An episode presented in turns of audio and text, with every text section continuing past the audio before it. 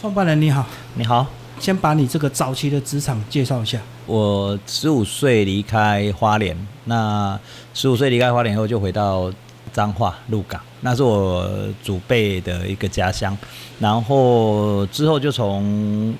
中部就开始一直在读书，然后读到五专毕业后就上上班，开始出社会。那呃。我主要是进入便利商店系统去做连锁加盟的一个部分，初期从储备干部开始做起，那刚好有机会，那个时代刚好连锁加盟系统、便利商店系统刚好在兴起，那我就后来就有机会接触到连锁系统的规划，然后就慢慢学习加盟连锁规划的一个技巧跟一些职场上面的问题，那也就是这个也是我后来赖以为生的一个基础的一个工作能力。那我就在那边慢慢的做了四年多，然后呃做到了中区加盟连锁规划的那个负责的窗口，嗯，然后所以我在中区开了很多家的莱莱尔富便利商店这样子，还开了很多的店。四年后，因为发觉五专因为我读的是工科啊，发觉我自己的商业能力并不足，专业知识哦并不足，所以我呃就毅然决然去持续工作，然后开始去读书。然后后来又去朝阳科技大学读了休闲事业管理，学习一些商业的一些理论基础，包括统计学、会计学、啊经济学相关的一些专业知识、管理的一些相关知识。然后后来才有出社会开始工作。那后来接触的也都是属于一些服务类型的工作，包含烘焙，然后大鼎活虾、王品集团，嘿，都是在做加盟连锁规划的相关的一些部分这样子。然后哦，后来因为自己有投资，投资一些呃商业的部分，包含网咖哦，包含便利商店，包含托儿所。那后来因为投资网咖的部分失败，然后牵累到一些事业的一些部分，所以呢就呃会有负债的状况。然后那时候大概三十二岁左右。那三十三岁左右，三十四岁就开始想办法开始还钱，然后就想说要做什么，刚好有一个机会，然后就跟朋友啊几个朋友找，就创立了我们这一个公司，然后创立了一个公司，专门在协助加盟连锁规划。那那时候刚好中国大陆那边有一批台商在那边有想要做一些小店的一个部分。然后台湾这边也有一些店家需要有一些展店的一些规划，所以那时候刚好那一波的一个事业带动了我们这一些基础的一些部分，所以我们就趁势把这个公司规划做得还不错，啊，那当下我们呃有做了很多家知名的一个系统，所以在中国大陆那边也有一些台商也邀请我们过去帮他们开店，那那段时间做得很累很辛苦，因为那边都常常要喝酒。然后都是熬夜的，但是为了要赚钱没办法，所以我在那边待了大概两快三年的时间，然后还完那个欠款，然后大概三十八岁的时候，有一天突然间不知道突然间哪一根筋不对，想通了吧，哎，然后突然间就放下了公司的一些东西，就突然间就隔天就跟公司讲说，跟其他的伙伴讲说我我我我想放弃了，哎，我想休息。就有点像悟道，就对。对我有点顿悟了，不知道有一天突然间怎么回事，就想说我到底这几十年来我到底做了什么，我得到了什么？那为什么我要做的这么辛苦？但是我什么都没有啊，就白活一场。对，我不知道我我为何而做，为谁而做，所以我就毅然决然就放弃了这些东西，我把股份全部给所有的伙伴，然后我就走了，这样子带了衣服啊，所有东西就带了就离开，然后就回来花莲，想说我要回到我自己。最原始的地方，我出生一岁到十五岁这个地方，然后想要找寻一些我自己曾经的一些曾经那么大的想法，那么想要离开花莲的时候，为什么现在我我不知道我离开花莲去那边做什么？所以我又回到我原始的地方，想要理解一下，呃，看看我自己到底有没有思考错误。哦，等于是你说。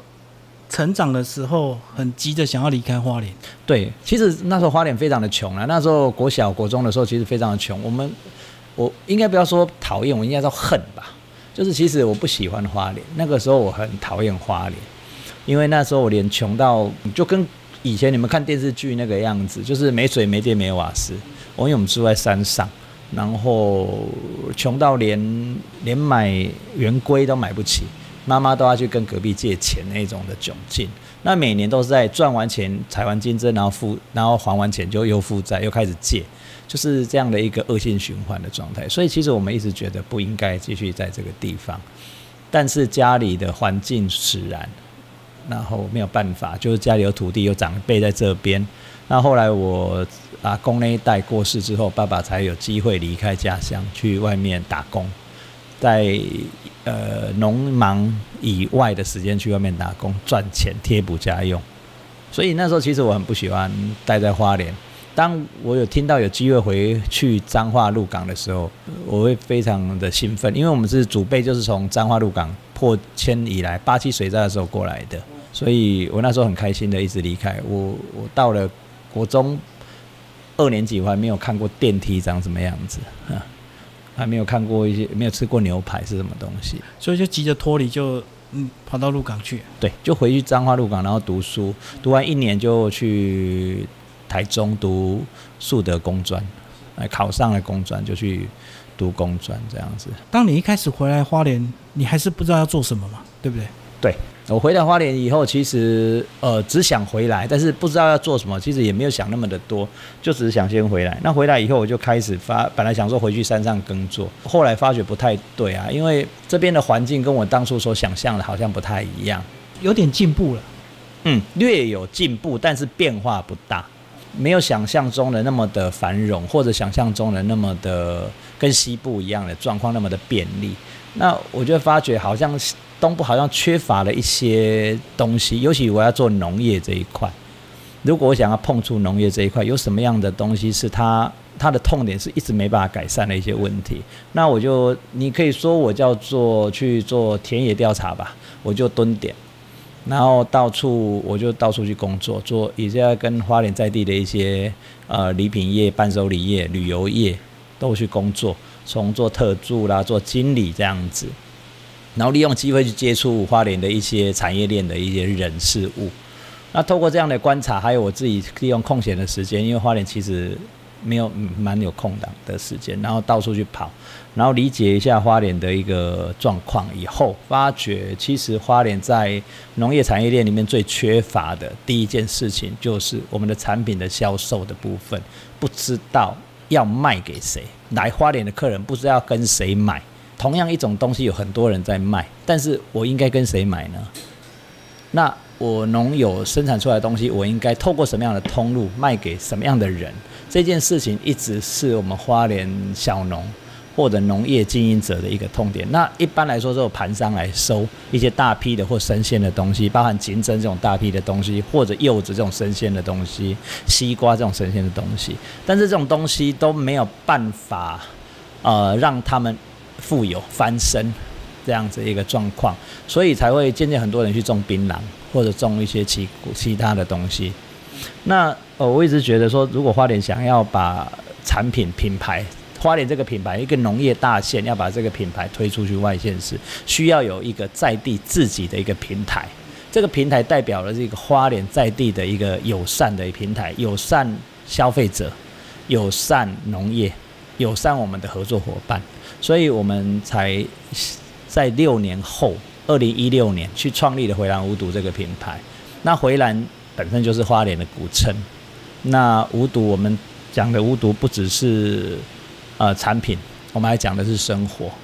哦，希望我们能够带动更友善的一个环境，更没有危害的一个市场，然后让我们的消费者跟我们的合作伙伴都能够知道，你们想要买东西跟谁买。跟怎么买，然后你们能够得到保障。同样的，农友也可以透过我们得到他应该要有的保障。因为其实，在农友端，他们其实后来对气作或者很多厂商他们来采购东西或者购买，他们想要签契约，其实他们是有存有很害怕的心理，因为约他们看不懂，然后签了以后发生什么样的状况，他是无法去处理的。那货卖出去以后，客人的客数。他们其实没办法处理，因为我在田里耕田。呃，厂商买了农友的东西之后，出现问题了或临时发生什么状况，其实他们也无法跟农友追究，因为他无法看得到现状，所以他无法立即性处理。好，例如我下雨天了，瓜坏掉了，那我的量可能要一百斤，结果只剩下七十斤，那差了三十斤从哪里补？但是我已经厂商我已经答应别人要给货了，那怎么办？调货啊。对，那他拿到的货的品质是他要的吗？哦，就不一定。所以我们的位置就扮演在这居中的角色，我们可以协助厂商，让我们的产品链它能够完整。就是我今天缺货了，我今天农友我随时可以监控我的农友，因为我在花莲在地。我可以监控我自己在地的产业，所以我每天都可以跟农友互动。当这个约签下去，我会盯着农友生产的状况、进度跟情形。当发生问题的时候，我会第一时间解决，我不用再发生问题又再临时抱佛脚。那对他们来说，他们就会觉得非常的有保障，也不用说我再去面对农友，然后你跟他讲什么他听不懂，讲完了，最后农友会觉得说你好像在欺负我一样。所以你的角色就介于农友跟包商的中间，对不对？呃，还个桥梁，还介于消费者。其实不只是农友或者是厂商，因为 to C to B 我们都要做。那 to C 是我们的基础，那 to C 是我们信任的基础。其实我们对花莲这个品牌，最主要是因为对一般就 to C 的消费者，因为只有消费者的认同，才能够说带动我们 to B 的一个适任品牌的适任性。那呃这几年来，因为我们的以前的加盟连锁的经验，对实体通路是我的专业，所以我们利用我的专业，就是去开店的部分，我有很呃比较专业的认知，我应该怎么去布局，怎么去布店，然后利用这个通路的一个特殊属性，我可以跟消费者如何的去介绍，不只是卖东西给你，还介绍的这一份信任感给我们的消费者。那所以我们的回购率一直在逐步的提升。提升到某一个程度之后，我们才会达到损益平衡。那相对的，达到损益平衡那一天起，我们的信任度就达到一个台阶。所以当时我们有算过，大概要到百分之五十回购率，我们就会损益两平。所以我们大概在二零一九年的十一月份达到损益两平。你刚刚讲了很多，你一开始的蹲点，然后到处去接触产业链，接触很多这个小农。可是跟无毒的概念没有提到，那你为什么会特别标榜无毒？这件事情有一个小故事啊。其实那时候我刚要做的时候，有的我找了三个花莲在地的一个厂商，我一个叫花东菜市集，一个叫大王菜铺子，一个叫寿丰印象。那他们都有各自的领域专业在推花莲在地的东西，所以呃，他们推的东西也都不尽相同。那为什么我要问他们？是因为我想要理解我现在做的方式。要做的一种呃市场的模式是不是跟他们相同？如果重复了，那我干嘛做？哦，我也怎么跟他们竞争？所以我要找出一个新的创业的一个方式，这是第一个。第二个，无毒这件事情呢，因为有人我们跟他们聊的时候，他们就问我说：哦，要么就做有机，要么就做惯性。因为我买有机的人，他是不会去买惯性的，也不会去买你什么无毒的东西。然后买惯性的人，他只要便宜就好了，他也不在乎你有不有机。他只要钱便宜就可以了。我听的是，确实是有一点动摇，但是我后来呃遇到了一个朋友，一个我刚才讲那个我们咖啡的老爹哈，我就他就跟我讲说，其实你可以换一种角度来想，非洲穿鞋的故事，真的吗？是也许吃有机的人他吃多了，因为选择性不高，有机的产业链种出来的东西或者是呃加工品，它其实不多。所以它的选择性少的时候，当他发觉有一些更多元化的东西，但是它没有农药残留，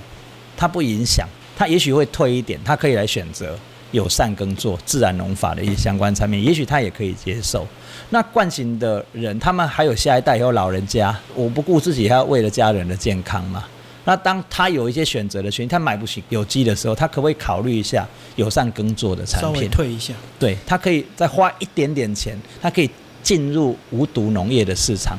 我们不要说友善，我们无毒农业的市场，也许可以考虑。其实这两边你都可以吃得到，而不是说两边你都吃不到这样的一种观念。所以这件事情让我感触非常的多，让我觉得说，对，其实我我想太多了。我觉得做，然后我给我自己一年的时间，去把这样的理念一直不停的透过销售的过程中推给消费者。我要尝试一下消费者接不接受这件事情。刚好介于中间的一片蓝海，就对。对，因为当大家都这样去认为的时候，这一片反而是一片蓝海，没有错啊。不需要过度极端。没错，如果当你过度的去理解一件事情，反而你会被困住了这样子。那后来我花了一年的时间，我事实上确实去证明了这件事情它是正确的。好，你说二零一九年达到损益两平，可是二零二零年就疫情来了。没错。啊所以是不是又有新的打击？没错，这一件事情呢，就就真的是呃，不知道是上天对我们的考验，还是对给我们的一个另外一个机会吧。上帝说，关了一扇窗，自然会帮你开一扇窗嘛。我觉得真的是这样子啦。二零一九年刚好达到水面了，我们其实刚开始准备要做我们下一阶段的计划，拓点的计划。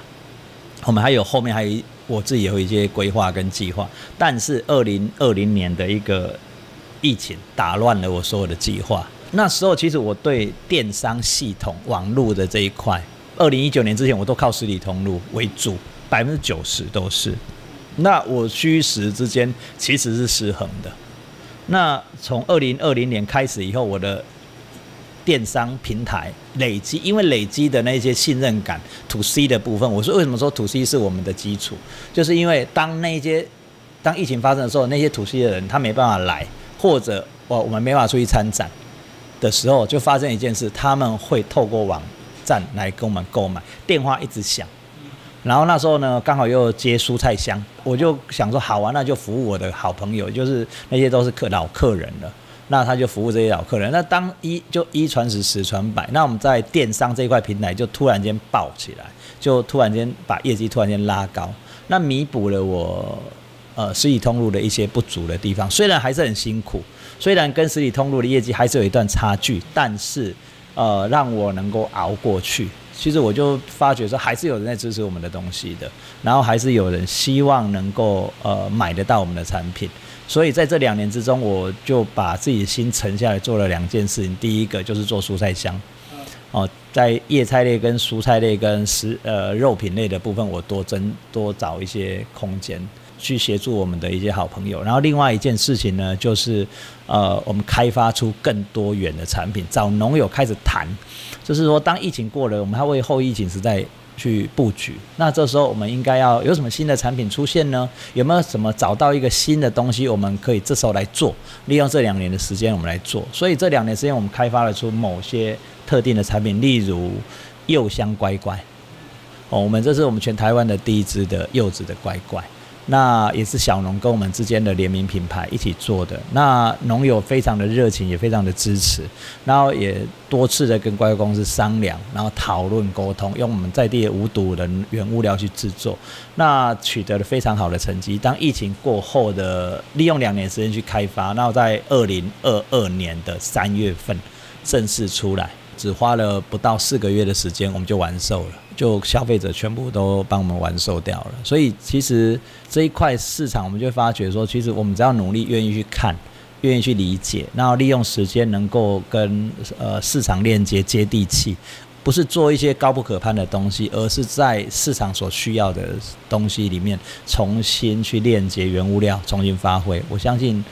都可以创造一些新的一个业态跟业绩。所以你们发展到这个阶段，就是小农会自己带商品来找你们合作，对不对？以前是你要到处去找嘛，二八比例，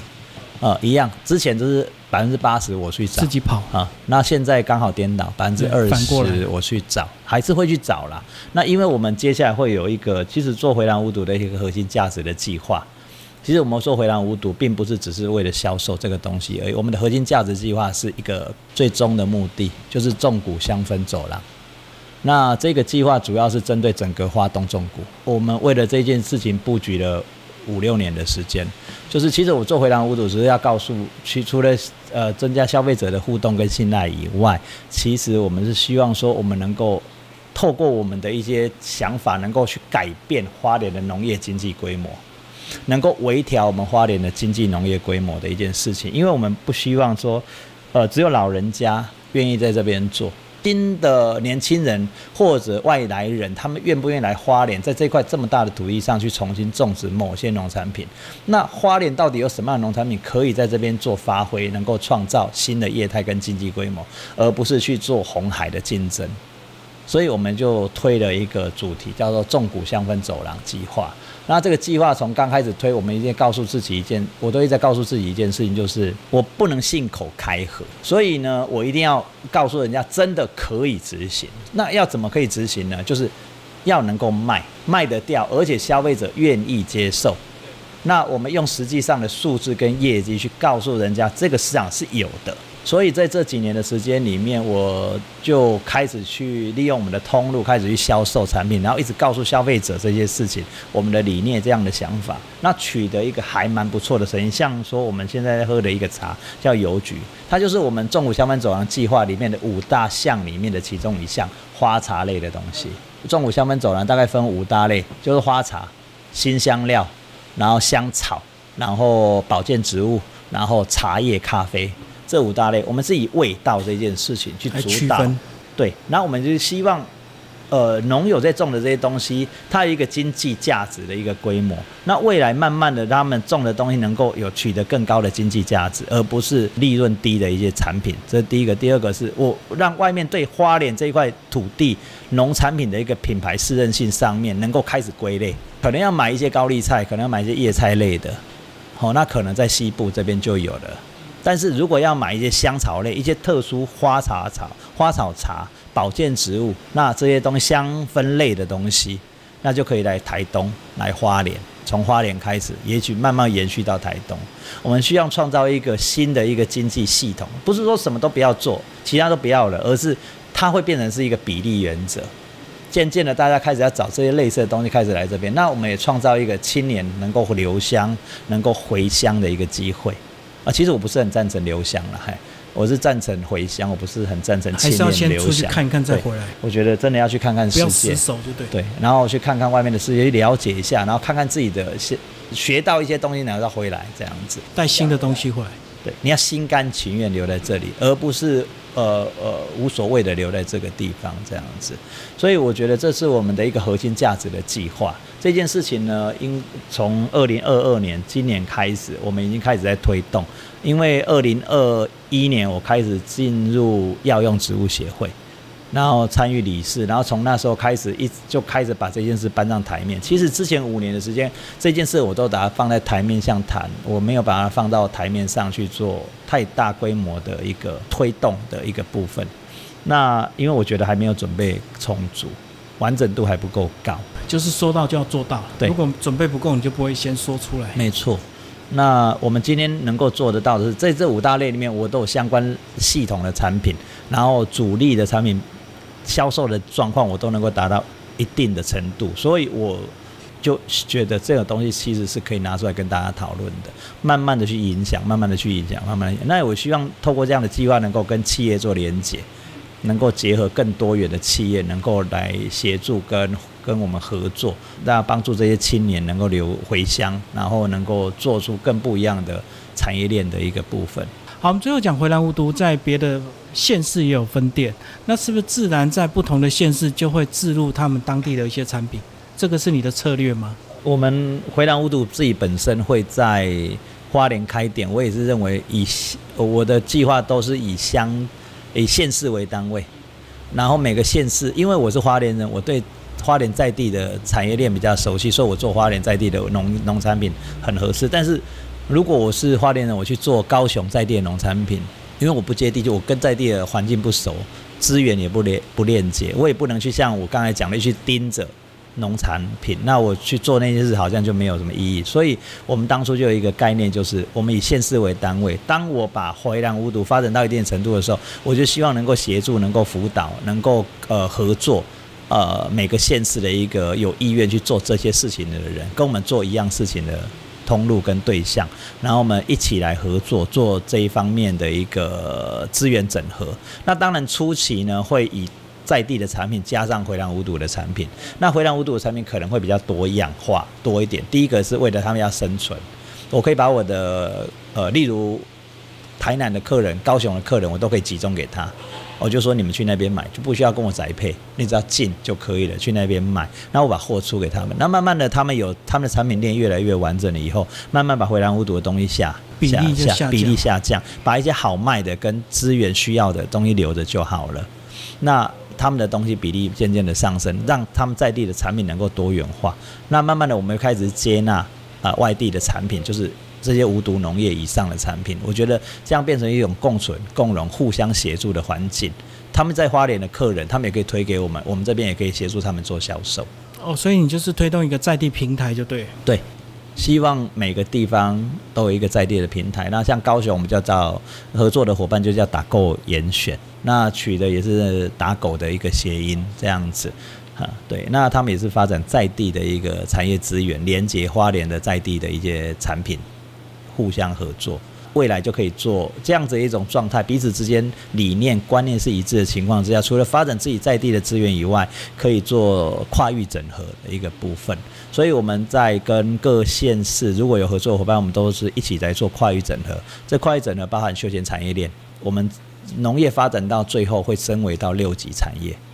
所以农业的六级产业是什么？就是休闲产业链，能够在服务休闲产业这个块，能够整合更多的资源。所以我们在石农教育就可以并进来。所以我们现在慢慢的也是把这一块产业链升级到六级产业。所以我们有协提供我们的品牌协助去做住宿啦、石农教育啦、参访体验 DIY 相关的一个石农教育的活动。这样听起来都很顺利耶。你目前还有困境吗？呃，想法都是完美的，执行面就对对对，然后现实都是很残酷的。在这执行的过程中，人力、物力、财力都非常的需要。那我觉得我们有一群很好的伙伴在支持我们，我们有很好的一群农友在协助我们，我们一群很好的客户在支持我们，这都是我们最大的优势。但是呃，相对的，在开发的过程中，设计、包装、印刷。这个区块就非常的缺乏，然后在行销端，毕竟我们在花莲，一些行销的一些资源跟机会落后别人非常的多，所以难怪我们会在世贸展第一次相遇，对，就是要跑展览。没错，那这也是我们的一种策略概略，那也没有办法，但是我们又不能像在台北或者在比较西部的地方，我们那么的多的资源去活动，去常常跑。我可他们西部可以在整个台中、台北、台南、高雄一直跑，但是我们不行。我们上去一趟的住宿跟一些相关的花费非常非常的庞大，像这次的一个地震，可能就影响到我们过去的一个状态，也影响客人来花莲的状态，所以这方面都是损失。那还像这一次啊，刚好有机会跟汉森跟呃您一起来合作聊这件事情，其实也就是一个很好的行销的一个。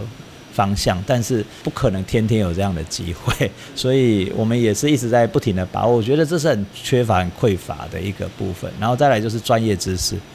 一个公司的治理在达到一定的程度之后，它在专业的管理上面、跟制度上面、跟市场上面，它总是会有一些不一样的完整性的做法。在这一块，我们更需要一些专业的人才来协助公司的完整化跟产业链的完整化的一个部分。那最后一块就是国际贸易，就是我们这个东西，其实我们的理念是希望把它推到国际市场，而不是在国内而已。那把台湾的农产品推到国际市场，尤其是加工品推到国际市场，会比鲜品方便很多。